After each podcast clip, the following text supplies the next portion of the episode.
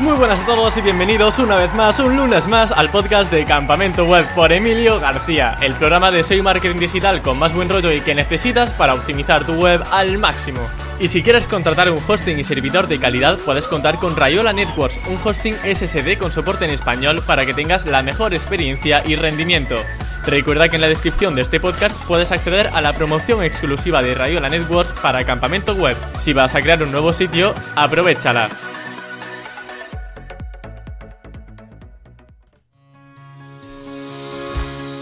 Traer visitas mediante Google está bien, pero ¿qué sucede después? Pues obviamente necesitamos que tengan una buena experiencia dentro de nuestro sitio y sobre todo que compren si vendemos productos o servicios. Así que, para hablar de conversión y experiencia de usuario, hoy contamos con María Sánchez, consultora de CRO y UX en la agencia Webpositor, y que nos detallará algunos de los sesgos más importantes para persuadir a nuestros usuarios. No dejes pasar los consejos que nos va a comentar María porque son oro puro.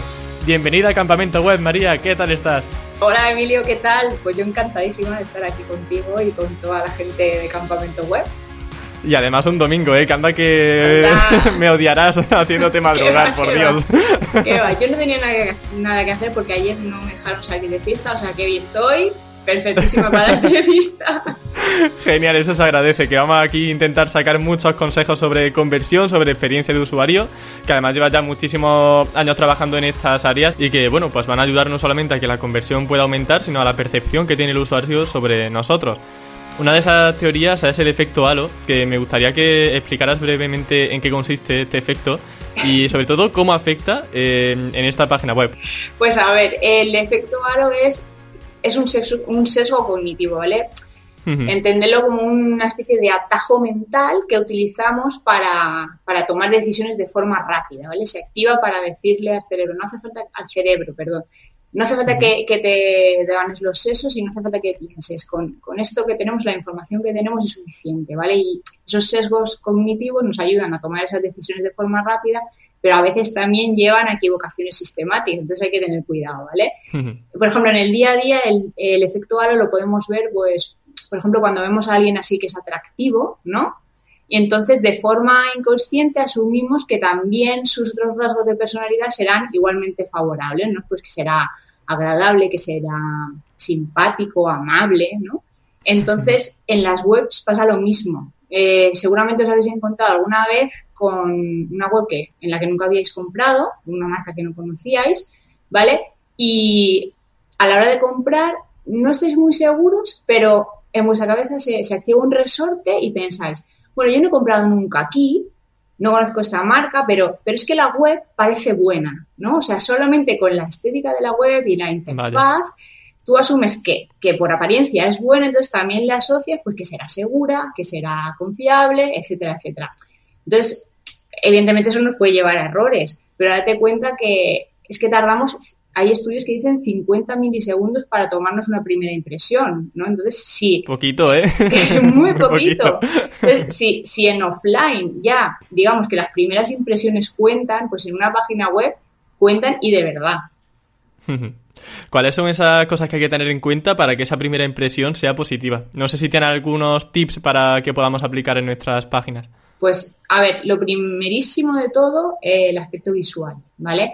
Eh, tema colores, tema fotos, que esté todo muy cuidado, ¿vale? Es igual que la experiencia cuando, cuando entras a una tienda offline, ¿vale? Eh, en, el, en, el, ámbito real.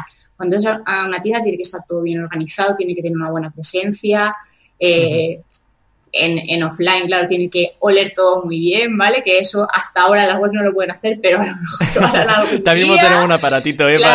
exactamente. la persona que te recibe tiene que tener buena apariencia, ¿vale? Pues todo eso aplicado a la web se traduce en eh, disposición de elementos, imágenes, colores agradables, eh, sitios estratégicos donde colocar los mensajes más importantes. Digamos que es un poco de diseño, por, por resumirlo, ¿vale? Diseño y mm. Em, no sé si tienes alguna fuente de inspiración para conseguir buenos diseños, porque alguien que diga, bueno, y un buen diseño, porque, a ver, hay que ser realistas. Si yo no tengo un buen gusto, eh, realmente por mucho que yo quiera hacer una web bonita, me va a quedar un churro. Pero no sé si tiene alguna fuente de inspiración para los que estamos un poco faltos de esa creatividad. yo siempre lo que hago para para ver un poco la tendencia en diseños es irme a, por ejemplo, a ThemeForest, ¿vale? Y revisando las últimas plantillas que van sacando, ¿vale? Los nuevos temas de PrestaShop, de WooCommerce, temas HTML, eh, ¿vale? Y voy viendo ahí lo que se cuece, porque normalmente, digo normalmente, no siempre, esos diseños y esos recursos de, UI, ¿vale? De, User Interface, los aplican en esas plantillas. Entonces, a mí, a mí personalmente, yo lo recomiendo que lo hago así, me funciona bastante para ver ideas y ver recursos. Hmm. Pues muy buen consejo, porque, vamos, yo también lo hago, eso de meterme en Team Forest, y yo tengo un problema, porque no sé, como estoy tan obsesionado con el diseño, yo voy cambiando el diseño cada poco tiempo. Entonces, a lo mejor pasan tres meses, me canso, y a lo mejor digo, bueno, voy a cambiar la plantilla por completo. Y me dicen mis compañeros, Emilio, eh, que lo cambiaste hace tres meses, espérate un poquito, que, la gente todavía. Eso no es malo, ¿eh? A ver, mucha, mucha gente lo hace. Y si, bueno, si tú te sientes cómodo, lo importante es que, por ejemplo, cuando hagas un cambio muy heavy, ¿vale? A ver si es un cambio simplemente de, imagen, pero la disposición de elementos está en el mismo sitio, ¿vale? Que no descuadras esa navegación inicial, en principio no pasaría nada. Pero si después vas a hacer un cambio así un poco más heavy, yo te recomendaría que hicieses una BTS antes para ver. Sí. ¿Vale? Porque, a ver, normalmente lo que, lo que nosotros hacemos cuando cambiamos un diseño, yo por ejemplo con los clientes, es que yo personalmente siempre tengo miedo, ¿vale? Porque el diseño nuevo se queda súper guay, ¿vale? Pero siempre tengo miedo a cómo reaccionarán los usuarios recurrentes, ¿vale? Que ya estaban acostumbrados y tenían en, en su cabeza una disposición y un, funcionamiento concreto y ahora se lo voy a cambiar. Y siempre, siempre me da miedo cuando lanzamos un restyling, estoy hasta que veo que funciona, estoy acojonada. Normal. Eh, yo aquí entiendo que una de las cosas que hay que tener un poco en mente es saber cuáles son esas secciones quizá las que hay que darle prioridad para que se mantengan, los colores que se intenten mantener también, cuáles son esas llamadas a la acción. Em, yo, por ejemplo, pues visito mucho una página que es Instant Gaming, que es una de videojuegos, y justamente, vamos, lo digo porque la semana pasada cambió su diseño y me sorprendió porque mantenieron toda la esencia, o sea, la estructura del menú, la barra lateral era todo igual, solo que eh, pusieron los elementos y, digamos, de una forma más amplia, es decir, cuando te ponen una carátula de un videojuego, porque es una web de videojuegos, te pone la carátula más grande, hay más espacio en la columna, y digo, mira, es un diseño que no está reestructurando lo que serían los botones, dónde está la, dónde está la barra lateral y las secciones, pero sí me están presentando los productos de una forma mucho más visual y mucho más bonita. Entonces, ese cambio, por ejemplo, sí que lo he visto bastante bien y no hay, el usuario no tiene que cambiar su, forma de, de usar la página web. Claro, exacto. Ahí es que van muy en juego los, convencionalismos, ¿vale? De, imagínate, pues cuando vas a buscar el icono del carrito, cuando vas a buscar el buscador, valga la redundancia, el, enlace al inicio, tal, tal, tal. Ahí siempre en tu cabeza mentalmente ya tienes una disposición ideal de cómo tiene que ser una web, donde tiene que estar todas las cosas, ¿no? Igual que una estructura de post, tú si cierras los ojos, ya sabes que el contenido va a la izquierda, el sidebar va a la derecha, tal, tal, tal.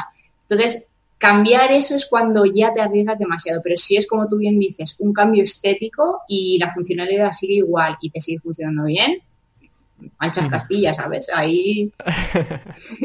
De hecho, em, no sé si es buena práctica espiar a la competencia para ver cómo tienen ellos el diseño. Hombre, eso también se hace un montón. Yo que soy muy de competencia, yo debo decir que. Además, es que es lo que debes hacer. Es decir, eh, tú partes de una base, ¿no? A ver, tú quieres vender y quieres que la gente te elija a ti en lugar de a otra persona. Y en las SERPs, ¿vale? Es un juego de rivalidad total. Entonces tienes que ir a ver en qué resultados o qué intenciones, eh, bueno, sales tú en buena posición, ¿vale? Y quién está por encima y por debajo de ti. Y aquí empiezas a ver competencias. Y dices, vale, este tipo, bueno, este tipo, esta marca tiene estos elementos y juega así este otro tiene esto. Entonces tú tienes que partir de esa base porque esa es la base de competencia. Y a partir de ahí tú tienes que mejorar. Que no estoy diciendo copiar, ¿eh? Digo, tenerlo como referencia y a partir de ahí mejorar.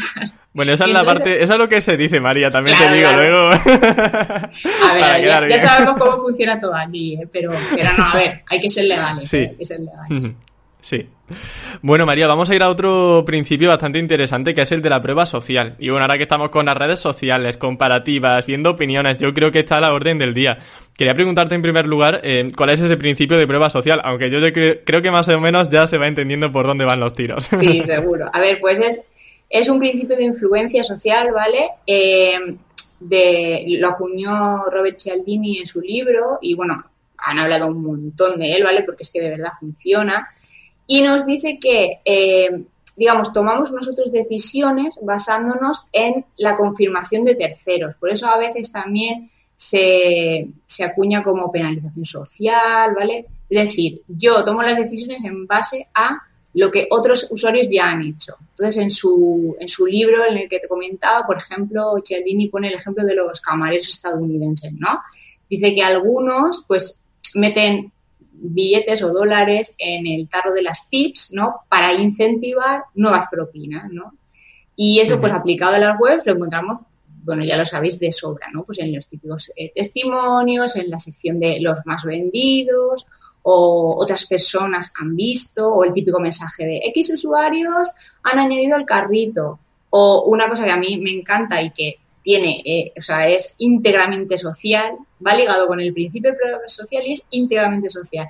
Son los, los bloques en los que los propios usuarios dejan eh, su foto en Instagram y la web los comparte en su home, en su página de categoría. Pues eso es, la verdad es que funciona bastante bien.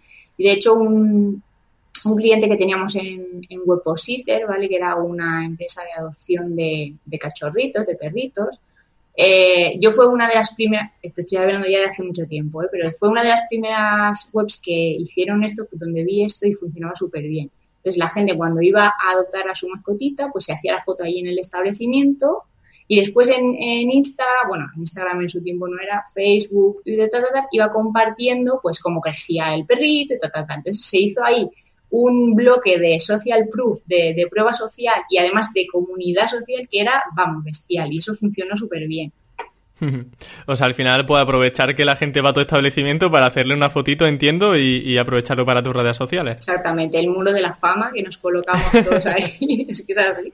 Eso lo hacen mucho los escape room, ¿eh? Me he fijado que cuando tú vas a un escape room, siempre con tu grupito te hacen una foto de yo estuve aquí, no sé qué. Exactamente, y además como en Facebook, bueno, Facebook e Instagram, cuando te sale la típica promoción, arriba ves que pone, tus amigos ya les ha gustado esto, pues entonces ahí ya va, generándose y eso la verdad es que funciona muy bien. Nosotros normalmente siempre es, ah, voy a colocar el típico plugin de testimonios porque sí que esto funciona, pero no le damos las suficientes vueltas. Ponemos eso porque a otra gente le ha funcionado y creemos que solo con instalarlo ya nos va a traer muchos más beneficios o mucho más resultados, pero es que hay que partir de esa base, de lo que el principio de influencia nos dice, y entonces a partir de ahí adaptarlo a tu, a tu propio negocio. Entonces ahí es cuando empiezas a ver ya los resultados, no simplemente con instalar, activar y chimpum, ¿sabes? ¿Y cómo incentivamos esas opiniones positivas? Porque, claro, si dejamos ahí un plugin pululando, dejamos que la gente comente porque sí, yo creo que no vamos a tener muchas valoraciones a no, ser que tengamos mucho tráfico. Claro, exacto. A ver, aquí yo diferencio entre, digamos, grandes retails y, pequeñitos, ¿no? Está claro que los grandes retails, ¿vale? Que no hay una conexión grande con la marca, ¿vale? Está un poco más desvinculado de lo que es el propio usuario tienes que darles algo a cambio. Es decir, déjame tu, testimonio, déjame tu valoración y yo te doy, yo que sé, un 5% de descuento, envío gratis para tu próxima compra. Siempre es dar algo a cambio de algo. Pero, sin embargo, en los pequeños retails, que sí que hay esa conexión más cercana con la marca, hay más fidelización, ¿vale? Eh, hacerlo de forma personalizada está muy, muy bien y funciona. De hecho, te digo, uno de los ejemplos que yo he visto en este sentido era, eh, bueno, una tienda pequeñita, a ver, pequeñita, pequeñita, mediana, una pyme eh, de, venta de ropa, ¿vale? También retail. Y lo que hacían era una automatización, una automatización mediante WhatsApp, ¿vale? Enviaban WhatsApps a, sus clientes, a sus usuarios, de forma así muy amistosa. Oye, ¿qué te ha parecido la prenda que te hemos enviado? Eh, ¿Me dejarías una valoración? Entra en este enlace y déjame tu testimonio, pero así con un lenguaje muy cercano. Y eso funcionó muy bien y además que, pues, eso, generó también un poco de conexión con la marca. Sí. A mí una estrategia que hicieron hace poco eh, que me gustó bastante fue yo mandé un ticket al soporte de una tienda eh, y luego cuando ya vi que me habían respondido satisfactoriamente y di las gracias, como ya ellos vieron pues que yo estaba satisfecho con el soporte, que habían respondido bien, pues me dijeron, oye, nos pones cinco valoraciones, en esta ocasión fue hacia la ficha de Google My Business. Eh, nos ayudaría mucho tener tu opinión, no solamente sobre cómo fue ese soporte, sino, como comentaba, una opinión dentro de la ficha de Google My Business. O sea que ahí, ahí también se aseguran de que el usuario está satisfecho y que estamos yendo a gente que ya te ha dado las gracias, que está contenta con, con la experiencia que ha tenido en tu web y bueno, pues te aseguras que no tienes ese, ese voto de una estrella tan temido. es verdad. No, además es que si la gente está contenta, no tienen reticencias a, valorarte, a menos que eso, pues que sean grandísimas marcas con las que tú no tienes muchísimo apego, ¿vale? Pero si son así pequeñas, como te decía, es muy probable que te dejen valoraciones buenas Así que mm. lo hagan sinceramente, ¿sabes? Que no es muy difícil. Ah, lo que pasa es que tienes que currártelo. sí. Y bueno, María, ¿en qué consiste también el principio de escasez? Aquí vamos a hablar primero de algunos principios, luego entraremos también en otros aspectos, pero creo que hay muchas cosas que rascar por aquí. Entonces, ese principio de escasez, ¿en qué consiste? Pues a ver, el, principio de escasez también es un principio de, influencia social de los que te había dicho antes, igual que el de social proof, etcétera. Entonces, es el principio por el que otorgamos un valor más alto a productos que son escasos, ¿vale? Entonces, em, se convierte como en productos eh, exclusivos, ¿no? O no accesibles. Entonces eso... La Play 5, por ejemplo. Eh, la Play 5. Tal cual, tal cual. Entonces eso aumenta el deseo de tenerlos, ¿vale? esa exclusividad hace que a ti pues ese deseo hacia el producto aumente. Entonces, pues, en las webs, por ejemplo, hay dos tipos de, aplicaciones, ¿no? Por los que pues, se puede activar este principio. Eh, una, bien que pongas unidades limitadas o otras que pongas tiempo limitado, es decir, alguna oferta por tiempo limitado. Y eso, aunque digas, es que es imposible que yo ponga esto y la gente vaya a picar, ¿no? Pues, pues a ver, créetelo porque es que es un principio, o sea, es que es una respuesta cognitiva, es que estamos programados para eso. Sí que es cierto que hay gente que abusa muchísimo de esto y, no lo hace éticamente, entonces pues hay algunos algunas situaciones en las que dicen me están engañando, ¿no? Y por eso a veces eres un poco reticente, pero pero digamos ese resorte, ese clic la mente lo hace, ¿vale? Después que tú seas más o menos razonable o pegues más o menos vueltas para ver si te persuade o no, eso es otra cosa. Pero si vas impulsivamente comprando y, no, razonas, ¿vale? No tienes esa, ese tiempo de, planteamiento y de análisis, ese resorte va a saltar y si no estás muy motivado tal, vas a caer. Entonces, ahí pues lo mismo que te decía. Eh, puedes aplicarlo y puedes darle más creatividad, ¿vale? No, no poniendo a lo mejor una cuenta atrás simplemente porque eso me han dicho que funciona y tal, sino dándole una vuelta. Nosotros, por ejemplo, en, en Depositor Academy lo que hacemos, cada vez que lanzamos el máster, hacemos una cuenta atrás regresiva, ¿vale? Y cada día que pasa va subiendo el precio del máster, ¿no? Entonces, la gente visualmente ya ve esa escasez. es que el próximo día lo voy a tener más caro y al siguiente lo voy a tener más caro. Entonces, se va fomentando eso y al final pues le dan un poco más valor y, nos ha funcionado bien. Hombre, a mí el calendario yo cuando lo veo, la verdad que, bueno, yo porque no, no soy alumno del máster, soy ahí docente, y pero yo lo veo y digo, digo, jo, si yo fuese alumno realmente lo querría ya, porque es que al día siguiente ya lo tengo un poquito más caro. Y esto me recuerda también a, los chollos que aparecen dentro de Amazon, ¿no? Que pone última, esta oferta acaba en una hora. Y ya pues tú estás viendo la cuenta regresiva, que esa oferta es limitada y que, bueno, pues o lo pillas ya o no lo vuelves a tener. O no lo Sí, sí, y, ahí caemos, ¿eh? O sea, es que sí, sí, yo, caí el otro día con un videojuego, dije, no lo voy a pillar más barato nunca. claro, claro, es que tú dices, va, esto es que es mentira. o dices, es que sí que esto es mentira, pero pero no puedes evitarlo. O sea, yo he caído muchas veces, yo te lo voy a confesar. Igual que en temas de cupones, cuando te aparecen los cupones y te dicen, solo es válido 24 horas. y ya estoy, madre mía, que lo quiero comprar. Es que, es que somos así. No podemos hacer nada más. Sí. Y mira, María, también en tu clase para la comunidad de Cuandos comentabas que Booking hace una estrategia y es que te pone incluso aquellos hoteles a los que no has eh, llegado a tiempo. Eh, es decir, no, solamente, no te ponen solamente los de solo quedan dos habitaciones, sino, ups, este hotel ya no está disponible. Y es decir, o sea, meten un poco el dedo en la llaga, ¿no? Esto, ¿por qué lo hacen? sí. Pues mira, esto me, eh, yo se lo escuché a Nachir Turrado en una charla que dio y dijo, ah, em, habló sobre la aversión a la pérdida que tenemos nosotros. Y a partir de ahí empecé a verlo y es que es verdad, es que Booking, además de ponerte lo que tú decías, que, eh, estos usuarios están mirando, eh, han reservado en las últimas 24 horas, tal, date prisa, date prisa, también te pone, ojo, que esto que podías haber comprado ya no lo vas a poder comprar porque los establecimientos que coinciden con tu búsqueda ya no están disponibles y te meten ahí el dedo en la llaga para, para que te sientas eh, ese, esa sensación de aversión a la pérdida, ¿vale? Sí. Esto también es una respuesta cognitiva, ¿vale? Como todo. Entonces, hay estudios que dicen que, que, las personas asumimos mucho peor las pérdidas que las ganancias, ¿vale? A igualdad de condiciones, entre ganar una misma cantidad o perderla, siempre te va a sentar peor perderla. Entonces, eso Booking lo sabe y además es que hace miles y miles y miles de pruebas y por eso sale en tantísimos ejemplos de, muchísimas charlas porque es que hace muchas pruebas sobre esto y sabe que le funciona. Y esa es una de las cosas. Oye, has perdido, has perdido. se te queda ahí la leche, cago en la leche. Sí, sí, sí.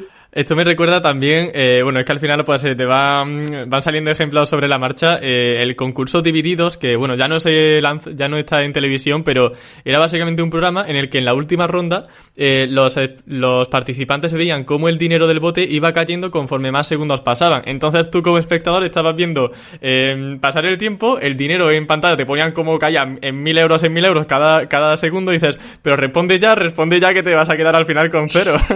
Claro, pues es eso o sea, es ese mm, iría mezclado la aversión a la pérdida con la escasez. De hecho, hay, hay, muchas veces que se relacionan y van conjuntamente, pero es que es eso, o sea, es la respuesta que te genera automáticamente porque estamos programados así. Y eso, pues, hay que aprovecharlo. Es que si funciona hay que aprovecharlo, sea como sea, pero hay que hacerlo. ¿Y si te viene a la cabeza algún plugin de para que salgan cuánta gente están viendo esa página en ese momento? Bueno, lo que hace un poquito Booking, pero para WordPress, para WooCommerce, para... Hay algunos, lo que pasa es que te voy a decir la verdad, hay muchísimos que están trucados. Muchísimo. Ahí está la parte ética, ¿no? Que decías de aplicar estas técnicas. Claro, es que, eh, a ver, hay que ser un poco consecuente. Si tú quieres, o sea, si tú estás abogando porque tu marca es eh, creíble, que atenta con el público, eh, responsable, claro, no puedes trucar esas cosas. Hay, ya te digo, hay muchos plugins y si hacéis una búsqueda, lo que te decíamos antes, en plugin de WooCommerce, de eh, add-ons de PrestaShop, montón, pero, pero hay muchos que te dejan trucarlo, es decir, es que te dejan poner la cantidad que tú quieres que aparezca, eh, por ejemplo, 28 personas están viendo este producto, pues eso te deja manipularlo.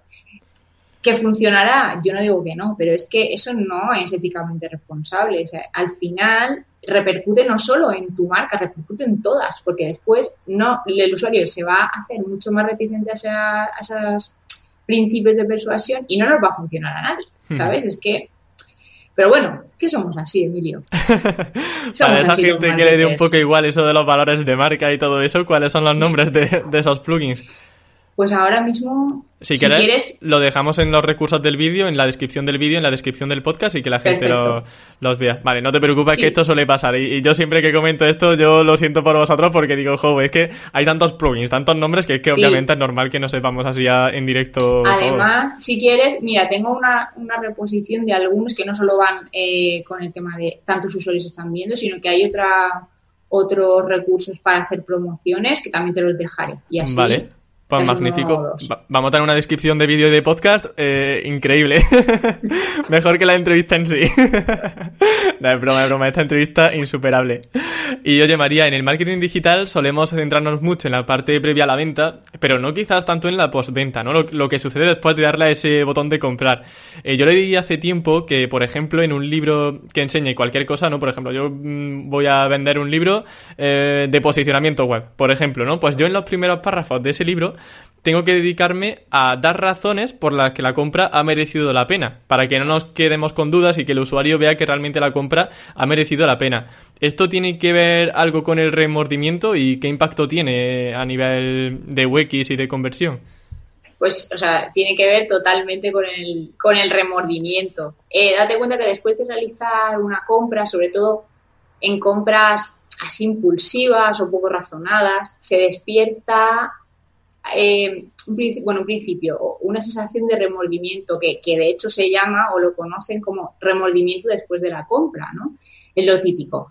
No debería haberme comprado esto, es que era muy caro, de verdad me hacía falta y es ese remordimiento, ¿no? Y eso incluso hay muchas webs, por ejemplo Booking lo hace, eh, viendo el ejemplo de antes, eh, en las que tú tienes que hacer, digamos, aliviar un poco ese sentimiento de culpa. Lo verás, a lo mejor lo habrás visto en algunas webs que te dicen, muy bien, ah, te has llevado esto al mejor precio, ¿vale? No te culpes que, de todas las opciones que tienes para comprarlo, lo has comprado al mejor precio, ¿vale? Y eso ya disminuye un poquito. O te has ahorrado no sé cuánto en gastos de envío. Claro, exactamente. O también eh, somos eh, la empresa con mejores precios garantizado, es decir, no te has equivocado al comprar aquí porque no lo ibas a encontrar más barato. O bueno, ya si quieres incluso, si no, si no eres la empresa que mejor precios tiene en el mercado, pues sí que, por ejemplo, enviar o dejar muy claro, no te preocupes que tienes este plazo de devolución, si no te va bien, si te arrepientes, lo que sea, ¿vale? Dar un poco de escape y un poco de alivio a esa culpa que tenemos de, no debería haberme comprado esto. Sí, que además es que es muy común. O sea, yo creo que casi todos cuando compramos un producto medianamente caro que no estamos realmente muy convencidos, la verdad que eh, leer un mensajito de esos yo creo que alivia bastante ese, ese dolor. Que el dolor no es solo darle a comprar, es luego lo que piensa diciendo, ¿ha merecido la pena o no? Exacto. Qué bueno, María. Eh, también hemos hablado sobre la relación que tiene eh, la conversión y la, sobre todo la UX a nivel SEO, pero ¿qué relación guarda la conversión con la UX, con la experiencia de usuario? Vale, pues a ver, es que esta, esta pregunta me la han hecho veces y, dependiendo a quién le preguntes, te contestar una cosa. A ver, para mí, para mí, esa es su opinión personal, eh, la UX está dentro del CRO, ¿vale? De la conversión o del CRO o como lo queráis llamar digamos que el CRO es un, paraguas y dentro estarían otras disciplinas como UX, eh, UI, eh, X, ¿vale? Velocidad de carga, ta, ta, ta, ta, O sea, entonces, si tú eso me lo preguntas a mí, te diré eso. Pero si se lo preguntas a un especialista en interfaz de usuario, pues te dirá, no, no, en la interfaz de usuario es lo que más arriba está ahí, dentro ya están todas las demás. Yo pienso que solo si el usuario está teniendo una buena experiencia, si está navegando fluidamente, eh, si no se encuentra con cuellos de botella, si, la navegación es rápida, ¿vale? Eh, solo así, digamos que está en ese flow del usuario que yo le llamo, solo así estará más abierto a, que nuestros mensajes persuasivos o nuestros mensajes de llamada a acción se, se llevan a cabo, ¿vale? O sea, solo lo podremos convertir si él está teniendo una buena experiencia, porque si no, va a ser muy difícil, va, va a ir directamente a lo funcional, a, tema de usabilidad, a tema de experiencia, y no va a pasar esa fase de conversión o persuasión, eso lo va a dejar apartado. Entonces, para mí, UX está dentro de CRM. Mm, vale. Eh, bueno, ya como dices, cada uno pues tirará para su propia casa. Si le pregunta a alguien de UI, pues dirá, mira, el UI es lo más importante. Claro, es que es así. No, pero lo que dices tiene mucho sentido y yo pues a tope con tu opinión también. Desde el campamento web te apoyamos. María, ¿cómo podemos evaluar la experiencia de usuario? Porque, claro, esto al final Normalmente son términos un poco abstractos, como bien dices, hay algunos parámetros que sí que podemos analizar, pero por si puedes dar algunos tips para hacer una evaluación lo más objetiva posible de, ese rendimiento. Vale. A ver, yo aquí mm, te podría decir muchas cosas, pero nada te va a funcionar mejor que preguntar directamente a los usuarios. En experiencia de usuarios que no hay más. Es decir, estás trabajando con, con usuarios, con personas, entonces tienes que irte a evaluaciones personales, ¿vale? Es decir, pues hay muchas herramientas online que te van a medir, en este caso, por ejemplo, la usabilidad, como el, la suite de Usability Hub, que tienen pues test de los 5 segundos, test de click test, tal, tal, Puedes hacer un montón de pruebas con eso.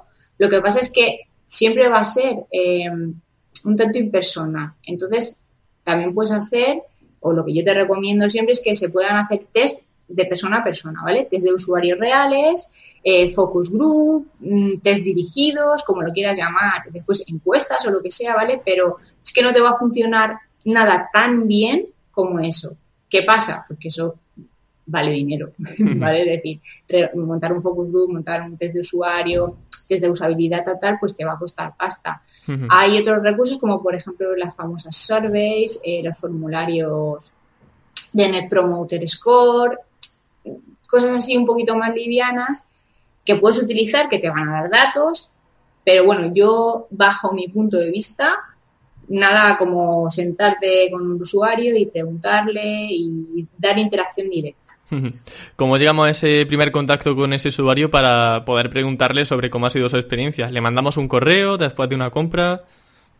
Pues podemos, a ver, nosotros normalmente lo que hacemos normalmente es antes del lanzamiento de cualquier página, ¿no? ¿qué se puede hacer? Reunir a un grupo de, personas afines a tu target, por supuesto, porque si no, no sirve. Entonces, se, se realizan pruebas un poco dirigidas. Ponemos un objetivo en pantalla. Oye, tienes que hacer, yo qué sé, añadir el carrito, por poner un ejemplo. ¿no? Entonces, eh, el usuario va narrando un poquito qué tiene que hacer en voz alta, ¿vale? Pues mira, tengo que pinchar aquí, ay, pero es que aquí no me aclaro porque me pone esto y, y no sé si es aquí donde tengo que pinchar o no, ¿vale? Simplemente, pues, localizar ya personas que hayan comprado en tu web o, antes de lanzar, realizarlo para asegurarte que el proceso es válido. Que bueno, esto sería el focus group, entiendo que comentabas anteriormente, ¿no? ¿O tiene otro nombre esta...? Sí, sí, se puede llamar test de usuario, test dirigido, pues hacer focus group es más, eh, de, más corrillo de persona. Mm, vale. Eh, comentabas, comentabas en tu respuesta al comienzo que aunque no sea tan efectivo como este test de usuario, hay un. ha mencionado el Usability Hub. ¿Esto realmente qué son? ¿Como unos principios de usabilidad que puedas seguir o, o es una herramienta? Es a ver, es una interfaz que te permite hacer experimentos en línea, ¿vale? Pues imagínate, el test de los 5 segundos. Eh, tienen una comunidad detrás, presentan la web, a lo mejor una web que se esté testeando o que se quiera lanzar, a esas personas que forman parte de, que son testeadores, por llamarlo de alguna forma, les llega ese, esa prueba, entonces presentan una web en cinco segundos, desaparece y después hacen un tipo de preguntas. Oye, eh, pues, ¿de qué iba esta web? ¿O qué elemento es el que más has visto destacado? ¿O dónde estaba situado el no sé qué? Y entonces eso se hace eh, online. ¿Qué pasa? Que estos testeadores que están en... A ver, te puedo decir porque yo a lo mejor he sido también por alguna razón así. Entonces, a mí lo que me da miedo de estas herramientas es que la gente que está dentro evaluando ya tienen un perfil más, más vinculado al entorno web, ¿vale? Entonces, yo a lo mejor sí me fijo más que una persona realmente con una intención de compra que sea de tu target que vaya a llegar a la página, ¿me entiendes? Sí. Estoy un poco más habituada. Y eso es a mí lo que me da un poco de miedo de estas herramientas. Que, que no digo que no sirvan, ni muchísimo menos, porque recursos, eh, o sea, un buen recurso es. Pero yo siempre tengo esa reticencia. Entonces, mm, no sé, no me acaban a mí de, de asentar. Vale, o sea, a lo mejor test de usuarios al final, que la gente vaya narrando qué va haciendo conforme va realizando el proceso de compra. Sin duda. Vale, eh, para ir finalizando, María, mención de alguno, algunos casos reales que puedas contar, si quieres sin desvelar web ni nada, pero de cambios que produjesen una mejora en cuanto a UX o en cuanto a CRO en esas páginas. A ver, te voy a decir dos, una de, de experiencia de usuario y una de cerreo en experiencia de usuario, por ejemplo, tenemos un cliente que ha implementado, sobre todo a raíz de todo el tema pandemia, etcétera, ha implementado una llamada de acción para que los usuarios agenden una videollamada con uno de los vendedores, ¿vale? Del producto. Es decir, ellos tienen tienda física, tienen varias, y voy a decir el producto, ¿vale? Venden colchones. Entonces, eh, en época de pandemia pusieron una llamada de la acción en, su web y decían que agendaras una videollamada, entonces a través de, si no me acuerdo, si no recuerdo mal, creo que era WhatsApp, entonces llamaban a esa persona por videollamada, le enseñaban el producto, mira qué estabilidad tiene, mira qué material, cuál es la dureza, ta, ta, ta. Entonces, eso fue muy, muy, muy cercano. La gente veía el producto, se dejaba aconsejar por el experto que le respondía y era una experiencia, vamos, para mí fue muy buena idea. Hombre, es como ir a una tienda física, pero claro, en lugar de ir físicamente, tienes a una persona, un experto que te lo está contando por videollamada.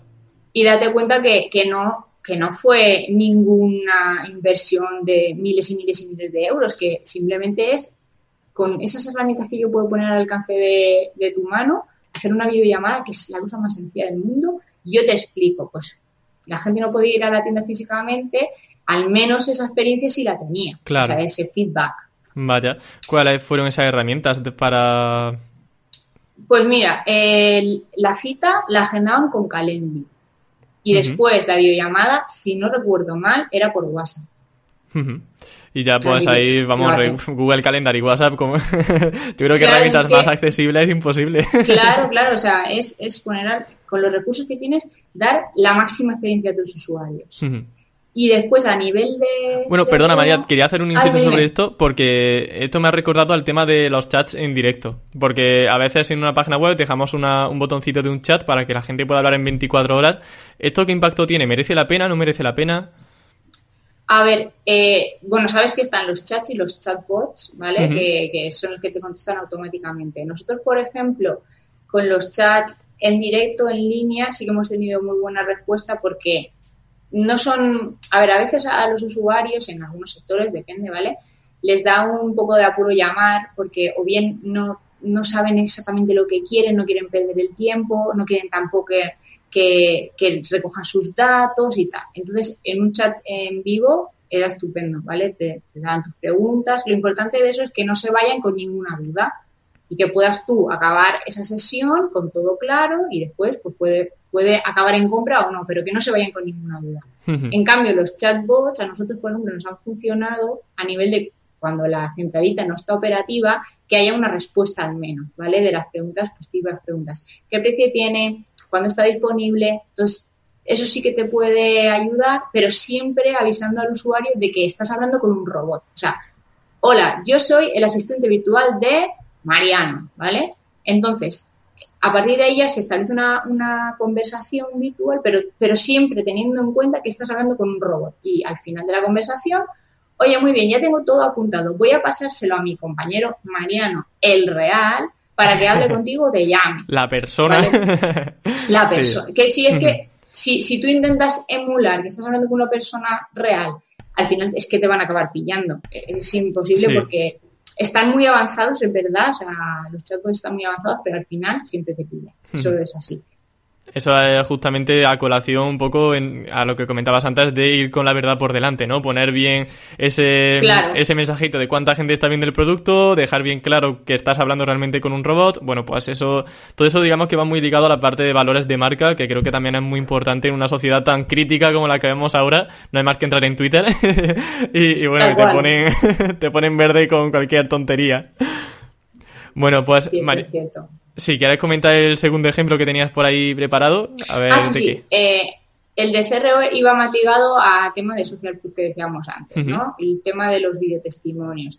Yo siempre me encuentro con, siempre recomiendo a los clientes que, exploten mucho el tema de testimonios, porque la verdad es que funciona, pero claro, a veces el tiempo, los recursos, eh, pues hacen que lo, que decíamos antes, que pongas el típico plugin y se queden ahí, o que recojan los, los testimonios de la ficha de My Business, pero no se le da empaque. Entonces, sí que hubo un cliente con el que trabajamos que explotó mucho los videotestimonios, ¿vale? Se curró un montón eh, la localización de sus clientes potenciales, de qué perfil era el que más acordaba con su marca, tal, tal, tal, y lo reunió.